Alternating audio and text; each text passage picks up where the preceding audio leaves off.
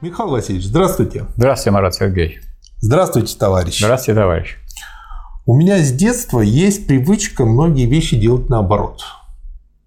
То есть, а я что, брал... вы, что вы надевали на голову, скажите? Я же не сказал, что все вещи, Михаил а, Васильевич, многие вещи. Извините, пожалуйста. Вот. Я так э, в какой-то момент начал читать художественные романы. Прочтешь, чем закончилось, что Джексон оказался женщиной, и все, дальше не надо читать детектив, уже неинтересно. Но самое главное и самое положительное было в этом, что начинаешь экономить время на ерунде, и потом тратишь на полезные книжки. И вот как-то получилось так, что по вашему совету я начал этим же методом изучать диалектику Гегеля. Но начал не с того, что засел за Гегеля, а сначала прочел Ленина, потом Сталина, то есть примеры того, как применялась диалектика на практике? Ну, сначала узнать, что эти люди сделали, а потом посмотреть, что им, так сказать, дедушка что посоветовал. Им помогло, да. Но не сразу к дедушке пришли, а потом были Энгельс и Маркс. И... Так это дяди. Да. И что самое интересное, есть всем известное произведение «Манифест», написанный Марксом и Энгельсом. Партии. Да но а, ему предшествовали два таких же коротких э, произведения, написанные за месяц и за несколько месяцев до этого, которые образуют такую логическую цепочку вывода. И мы э, точно так же получилось, что читали их задом наперед. То есть сначала манифест, потом принципы коммунизма, а потом, вот сегодня, читаем проект коммунистического символа веры. Почему я решил, что обязательно надо прочесть? Тут четыре страницы всего лишь у этого документа. Ну, но... это история, так сказать, движения, вообще появления коммунистического манифеста. Потому что коммунистический манифест не так, вот он из головы Маркса и Энгельса, да. они сидели рядом, да и две ручки, да. и писали.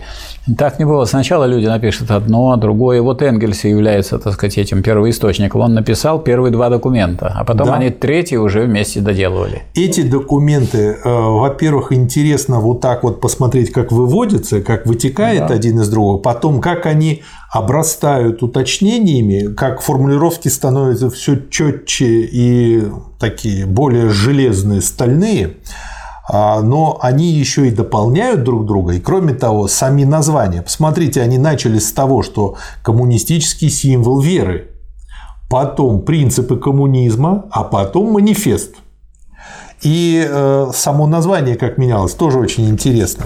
Самое интересное, что впервые на русском языке это было опубликовано в 1970 году не знаю, почему раньше. Ну, мы не еще не брали за это дело, так что мы не опоздали. Да. И мы опубликуем записи, конечно, в последовательности исторической, то есть сначала будет вера, потом принципы, потом манифест, и люди смогут э, изучить это в хронологической не, последовательности. Символ веры – это да. только символически так называть. Символ. Символ да. – это символ. Но ведь запоминается… Но вера уже другая последнее слово по методу Штирлица, и люди запомнят только про веру. Так вот, именно поэтому переделывали название Маркса Энгельса. Вот, верно. Но все равно здесь есть много... Манифест. Да, есть много интересного. И э, поскольку писал Энгельс, написано очень легким языком, очень понятным. Давайте так, я буду э, и тоже в формате вопрос-ответ. Я буду как бы читать вопрос-ответ, а вы комментируете. Вопрос первый. Ты коммунист? Ответ. Да. Ну, что тут комментировать? Вопрос второй. Какова цель коммунистов? Ответ преобразовать общество так, чтобы каждый его член мог совершенно свободно развивать и применять все свои способности и силы, не посягая при этом на основные условия этого общества. Вот. Вот потом э, писали Маркс и Энгельс о том, что индивиды, происходящие в обществе, вот исходный пункт. Индивиды, не индивидуумы, а индивиды, то есть они сплочены, едины и в общих интересах, в общих целях. И только тогда они, как люди, могут развиваться. А люди, которые думают только о себе, это человеки. Но они не образуют настоящее коммунистическое общество. И это с самого начала Энгельс это да. подчеркивает. Да. Вопрос три. Как вы намерены достигнуть этой цели? Ответ. Путем уничтожения частной собственности, место которой займет общность имущества. Это очень хорошо сформулировано, а мне сразу в голову пришло, что именно когда люди начинают обдумывать, что такое уничтожение частной собственности, а вот э, когда вы сделаете все общим, и будет уничтожена частная собственность. И, но и тут сразу видно, что потом-то они уточнят эту формулировку, потому что здесь еще дальше идет про обобществление жен, и можно подумать, что любое имущество будет общим, там еще что-то. Это, такое. это так подумают только те люди, у которых к, жен, к женам относятся как к имуществу. Да, но а, как бы чтобы все-таки это исключить, они уже в дальнейших документах э, поменяют а все равно, и все равно их, и все равно их обвиняют, что они собираются да, вести ну, потому что людям сложно три страницы-то прочесть, Михаил Васильевич. Вопрос 4. Чем вы обосновываете вашу общность имущества? Во-первых, тем, что развитие промышленности, земледелия, торговли и колонизации породило массу производительных сил и жизненных средств, и тем, что бесконечные возможности их неограниченного увеличения заложены в машинах химических и других вспомогательных приспособлениях. Во-вторых, тем, что в сознании или чувстве каждого человека известные положения существуют как непоколебимые принципы, положения, которые являются результатом всего исторического развития и не нуждаются в доказательстве. Смотрите, как здорово. Получается, что сначала берется базис, да, производственные отношения, экономика – способ производства по существу, как потом бы сказали Маркс и Энгельс. И э, вот в этом самом способе производства и в производительных силах, которые обеспечивают движение способа производства, надо искать движение к коммунизму и видеть, что идет движение именно к, обществу, к общему. Это видно даже в конкурентной борьбе капиталистов одного с другим к превращению конкуренции в монополию – а единая капиталистическая монополия, обращенная на пользу всего народа, как позднее писал Ленин, означала бы социализм. Угу. Вот, это раз.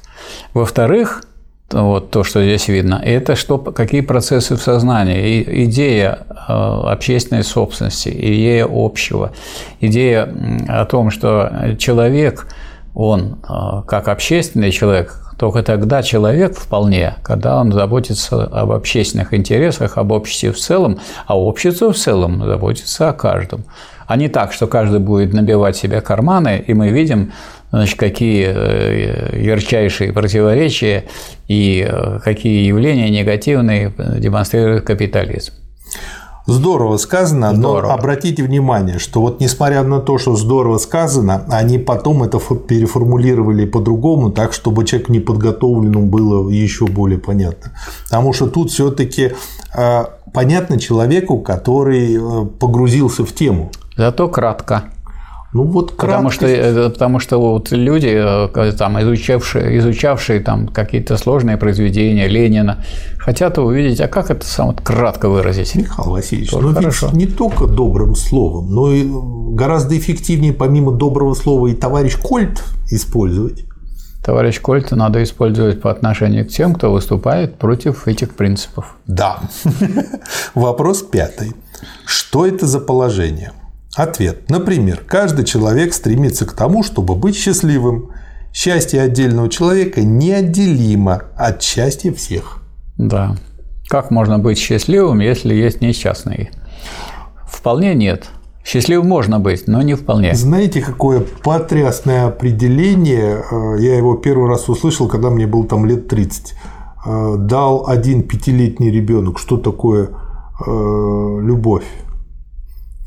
Это когда я вижу, что вот у того ребенка конфетка, ему сладко, а мне тоже сладко.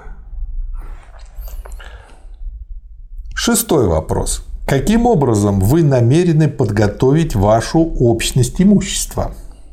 Ответ. Посредством просвещения и объединения пролетариата.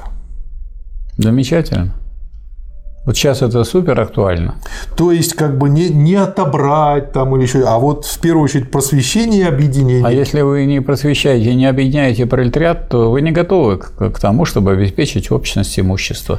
А можно еще воспринимать, э, по сути дела, это как два момента одного целого? Потому что без просвещения не получится объединить пролетариат. Естественно. А без объединения он дальше не разовьется и не будет дальше просвещаться. Но если вы не будете брать еще и третий момент, пролетариат, который, для которого характерно объединение, причем это объединение делается крупной машинной индустрией. То есть не нужно начинать не со всего пролетариата, а вот с самого передового. Фабрично-заводского и понимать, что мы материалисты. Мы, вот, мы, конечно, будем просвещать, мы будем вещать, но воспринимать это больше всего и как э, инструмент э, действия будет прежде всего городской, фабрично-заводской, промышленный И дальше они это уточнили потом. Да. да. Седьмой вопрос. Что такое пролетариат? Пролетариат, ответ, это тот класс общества, который живет исключительно за счет своего труда, а не за счет прибыли с какого-нибудь капитала. Тот класс, счастье и горе, жизнь и смерть которого зависит поэтому от смены хорошего и плохого состояния дел, одним словом, от колебаний конкуренции. Добавить что-нибудь, Михаил Васильевич? Ну, можно сказать, что когда стали применять этот вопрос а, к условиям разных э, обществ и государств, то в отличие, скажем, от Англии, где очень мало было мелкой буржуазии, там всех крестьян выбросили и заменили овцами, то, например, в России были люди, которые жили своим трудом, но производили товары. Поэтому они были, с одной стороны, частные собственники, а с другой стороны, они сами создавали свое богатство, и поэтому они не эксплуататоры – те, кто нанимали, и если наем, труд наемных работников был больше их собственного труда, уже назывались по-другому – кулаки, буржуа. Может, по этой причине и не публиковали до 70-го года, потому что это же все-таки, по сути, черновик – да. Они-то опубликовали да. манифест только сами. Да. То, что... А первые две работы – это их мысли, сохранившиеся. И то есть вот крестьяне, они, конечно, своим трудом, но из этого своего труда без коллективизации не получился бы социализм. То есть этот потом был уточнен да. тоже пункт. Восьмой вопрос. Значит, пролетарии существовали не всегда, не всегда бедные трудящиеся классы, это вот хороший э, как бы комментарий, поясняющий предыдущий ответ. Mm-hmm. Бедные трудящиеся классы существовали всегда. И обычно трудящиеся почти всегда были бедняками. Пролетарии же существовали не всегда, так же, как не всегда конкуренция была свободной. Да, вот тут сразу видно, что мы из всех трудящихся мы выделяем пролетарий. Пролетарий – это лишенный собственности. Да. Но он лишен собственности сказать, э, существующим строем, а надо его сделать так, что он был бы не лишен собственности, а собственность, наоборот, была бы у всех. Да. Следующий вопрос. Как возник пролетариат? Ответ. Пролетариат возник в результате введения машин, которые начали изобретать середины прошлого столетия, имеется в виду 18 века, и из которых главнейшими являются паровая машина, предельная машина и механический ткацкий станок. Эти машины, которые стоили очень дорого и поэтому могли быть доступны только богатым людям, вытеснили тогдашних рабочих, ибо при помощи машин можно было изготовлять товары дешевле и быстрее, чем это в состоянии были делать прежние рабочие на своих несовершенных прялках и ткацких станках. Таким путем машины целиком отдали промышленность в руки крупных капиталистов и совершенно обесценили ту незначительную собственность, которая принадлежала рабочим и состояла главным образом из их инструментов, ткацких станков и тому подобное. Так что капиталист получил все, а рабочий ничего. Тем самым было положено начало фабричной системе. Когда капиталисты увидели, насколько это им выгодно, они стали стремиться распространить фабричную систему на все большее количество отраслей труда. Они все больше и больше осуществляли разделение труда между рабочими, так что тот, кто раньше выполнял всю работу целиком, отныне стал делать только какую-то часть ее.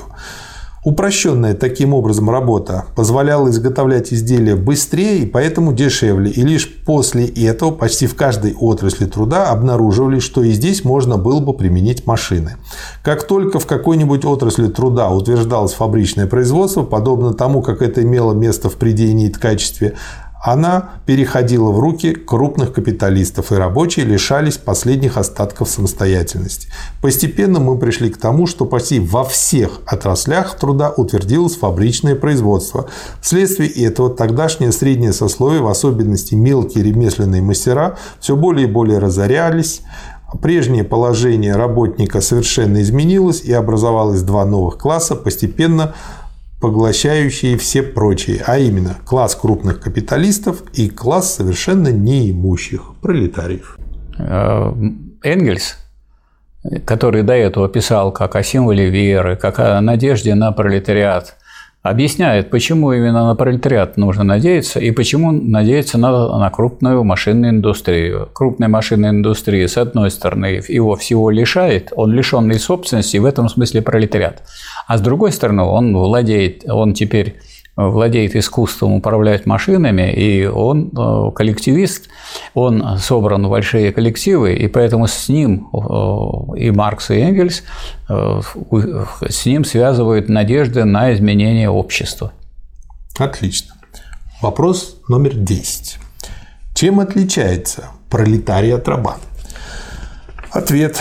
Раб продан раз и навсегда – Пролетарий вынужден сам продавать себя ежедневно и ежечасно. Раб является собственностью одного господина. И именно поэтому существование раба обеспечено, как бы жалко оно ни было. Пролетарий, так сказать, раб всего класса буржуазии, а не одного господина. И поэтому его существование не обеспечено, когда никто его труд не покупает, когда никто в его труде не нуждается. А раб считается вещью, а не членом гражданского общества. Пролетарий признается личностью, членом гражданского общества.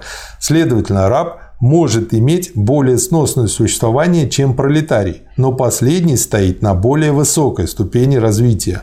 Раб освобождает себя тем, что становится пролетарием и упраздняет из всех отношений собственности только отношения рабства. Пролетарий же может освободить себя только упразднив собственность вообще.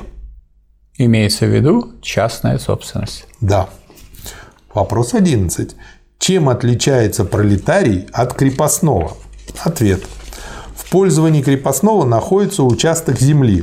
Следовательно, орудие производства. За это он отдает большую или меньшую часть дохода.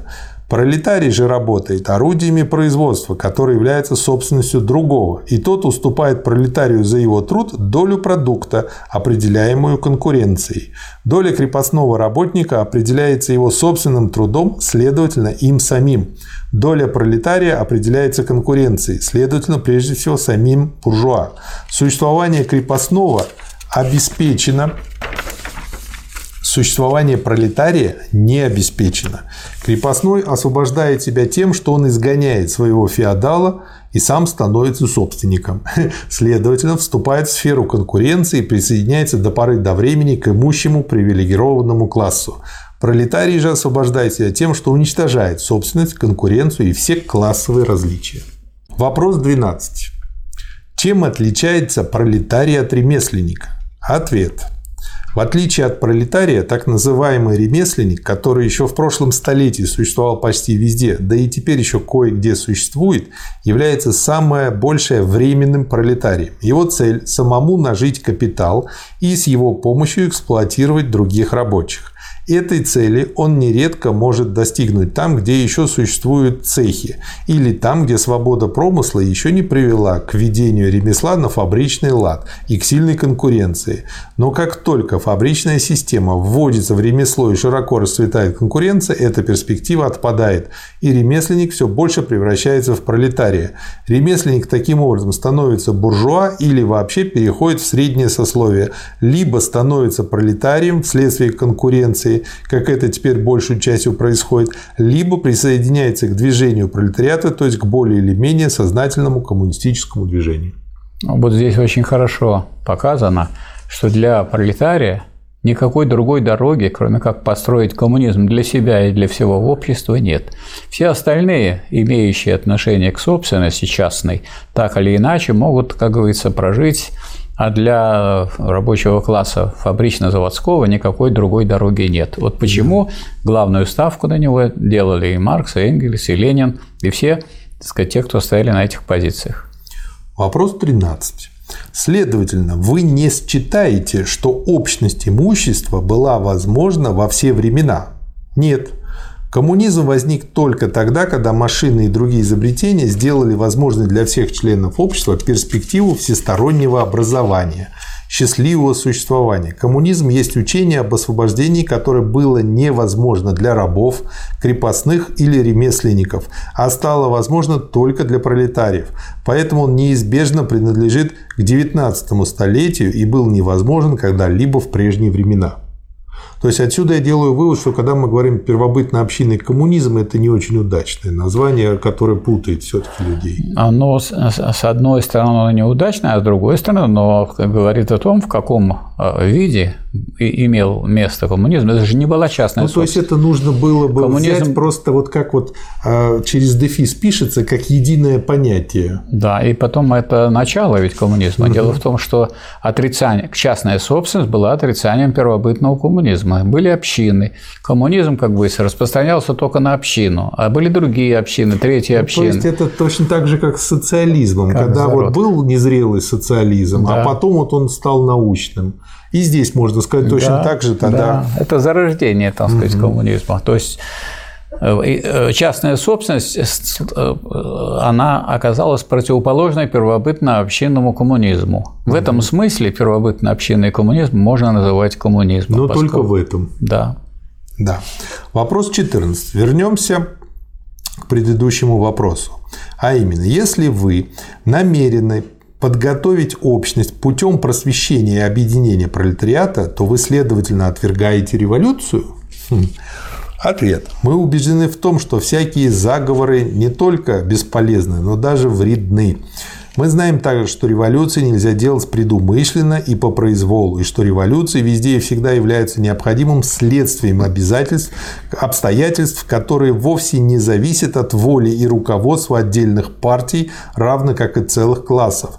Но вместе с тем мы видим, что развитие пролетариата почти во всех странах мира насильственно подавляется имущественными классами имущими классами, и что тем самым противники коммунистов изо всех сил работают на революцию.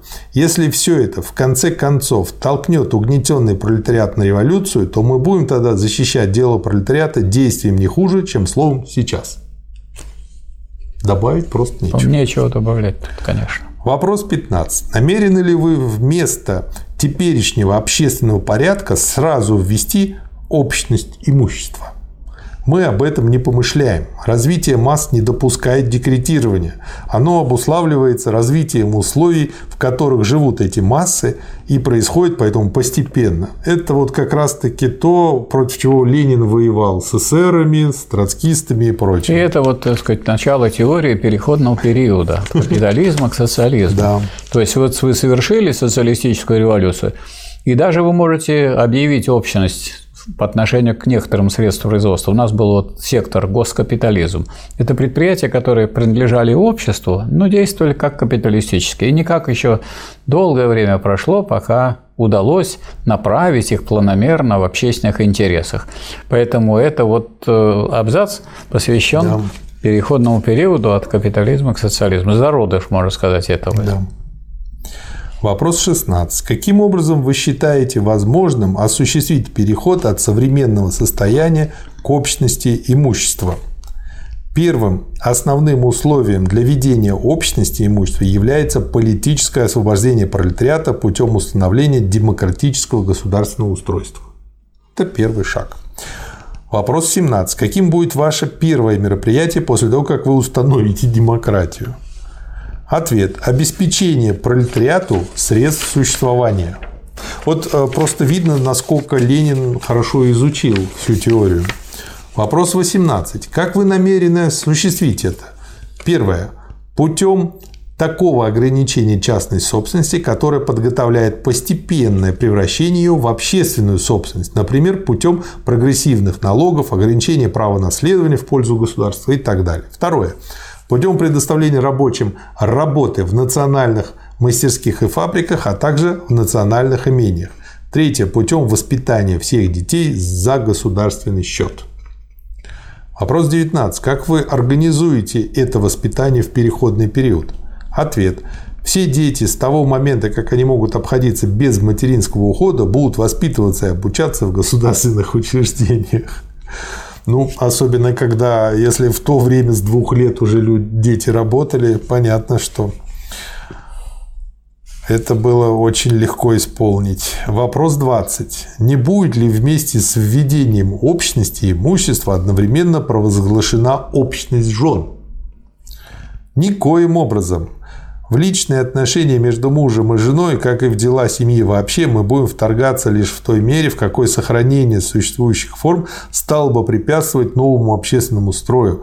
Впрочем, нам очень хорошо известно, что в ходе истории семейные отношения претерпевали изменения в зависимости от отношений собственности и периодов развития, и поэтому уничтожение частной собственности окажет на них весьма значительное влияние. 21 вопрос. Сохранятся ли национальности при коммунизме? Национальные черты народов, объединяющихся на основе принципа общности, именно в результате этого объединения неизбежно будут смешиваться и таким образом исчезнут точно так же, как отпадут всевозможные сословные и классовые различия вследствие уже уничтожения их основы частной собственности. Ну и последний вопрос, 22. Отвергают ли коммунисты существующие религии? Все существующие религии до сих пор являлись выражением исторических ступеней развития отдельных народов или народных масс. Коммунизм же является той ступенью исторического развития, которая делает излишним и снимает все существующие религии. По-моему, очень, очень здорово. материал. Очень здорово, хорошо и очень хорошо. То есть, с одной стороны, это объясняет, как появились такие вот фундаментальные идеи которые записаны в коммунистическом манифесте. А с другой стороны, это вот э, изучение вот этого документа, написанного Энгельсу, показывает, э, как постепенно гениальные вещи, которые потом становятся на века памятником, так сказать, и науке, и творчеству, как они рождаются. Я они бы сказал рождаются... не памятником, а методичкой. Методичкой памятником. Можно и так. Спасибо, Михаил Васильевич. Пожалуйста, вам спасибо. Спасибо, товарищи.